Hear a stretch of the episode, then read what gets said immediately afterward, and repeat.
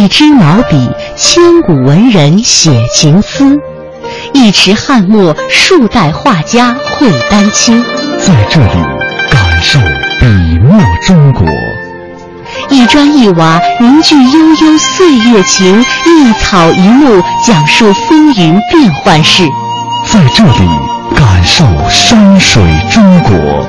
一支昆曲，以力之声起江南；一首秦腔，三秦大地齐和鸣。在这里，感受音律中国。您现在正在收听的是中央人民广播电台香港之声《中华风雅颂》。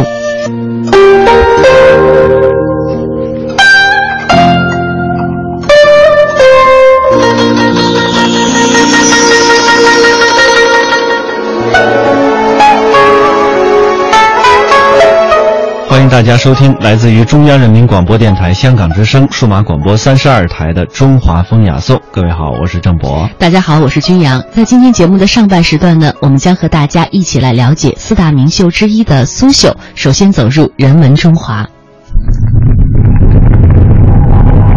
它的厚重，因为见证了岁月沧海桑田的变迁，见证了历史金戈铁马的呼啸。它们珍贵，因为岁月无法复制，历史不会重演。大明宫、大雁塔、颐和园、故宫、庐山，每一处都值得我们一再停留、细细回味与感知。中华风雅颂，人文中华。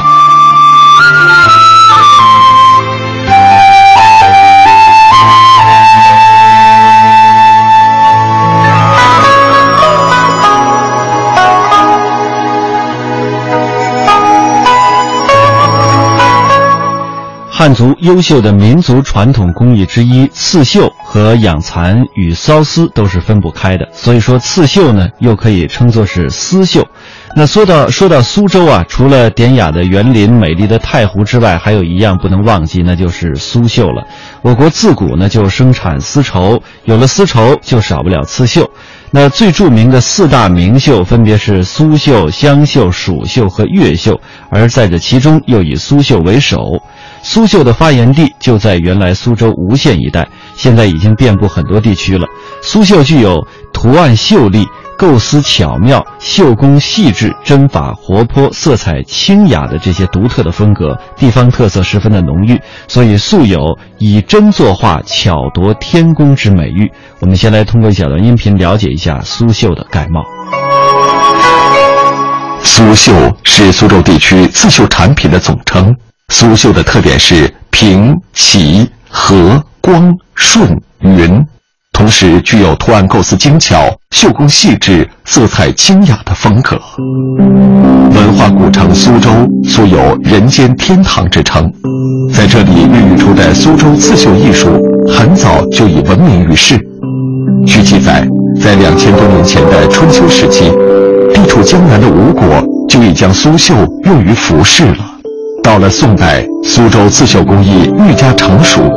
据《清秘藏》叙述，宋人之绣针线细密，用线一二丝，用针如发细者为之，设色精妙，光彩摄目。明代苏绣已具有相当高的水平，以唐寅、沈周为代表的吴门画派，也从外部极大地推动了苏绣的发展。苏绣艺人结合文人绘画进行再创作，绣出的作品愈加情致高雅，栩栩如生。到了清代，苏绣呢就进入了历史上的全盛时期，可谓是流派繁衍。清代中后期啊，仅苏州一地专门经营刺绣的商家，那个时候就有六十多家了。当时的苏绣名手竞绣，掌握针法之多，绣品精妙所致，都超过了前朝。像山水、花鸟、人物、动物无所不攻，富丽精美的绣品层出不穷，以至于皇室应用的大量绣品呢，几乎都是出自苏绣。绣一人之手，那么清代以后的苏绣工艺经历了怎样的发展过程呢？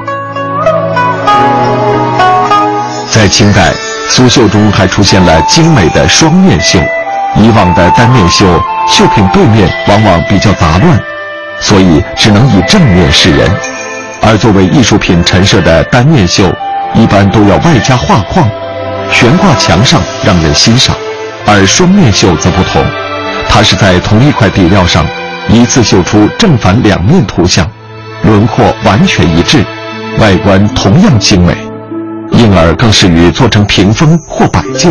供人从两面仔细观赏。到了清末民初，在西方艺术和绘画的影响下，苏绣又有了新的发展。光绪年间，苏州绣坛出现了一位技艺精湛的苏绣能人沈寿，他在刺绣中吸取了西方肖像画明暗光影的特点，创立了仿真绣这个新的苏绣种类。沈寿原名沈云芝。光绪三十年，也就是公元一九零四年，慈禧太后七十寿辰，沈云芝绣制了佛像等八幅作品祝寿，慈禧倍加赞赏，亲自书写“福寿”两字，分赐给沈云芝和她的丈夫于珏，从此沈云芝改名沈寿。沈寿的仿真绣能够以照片为模本，秀出的作品极为逼真传神。他的仿真绣《意大利皇后艾丽娜像》被作为国礼赠送给意大利，轰动了异国朝野。而他的另一幅刺绣作品《耶稣像》，也在1915年美国举办的巴拿马太平洋万国博览会上获得了一等大奖。进入民国时期，苏绣业整体一度衰落，但苏绣艺人在刺绣技艺上仍然有所创新。20世纪30年代初。江苏丹阳市正则女职中绣工科主任杨守玉始创了纵横交叉、分层重叠的乱针绣法，极大的丰富和提高了苏绣的艺术表现力。乱针绣特别适合刺绣以油画、素描、摄影为稿本的作品，它与传统细绣手法相结合，绣出的作品会更加具有质感。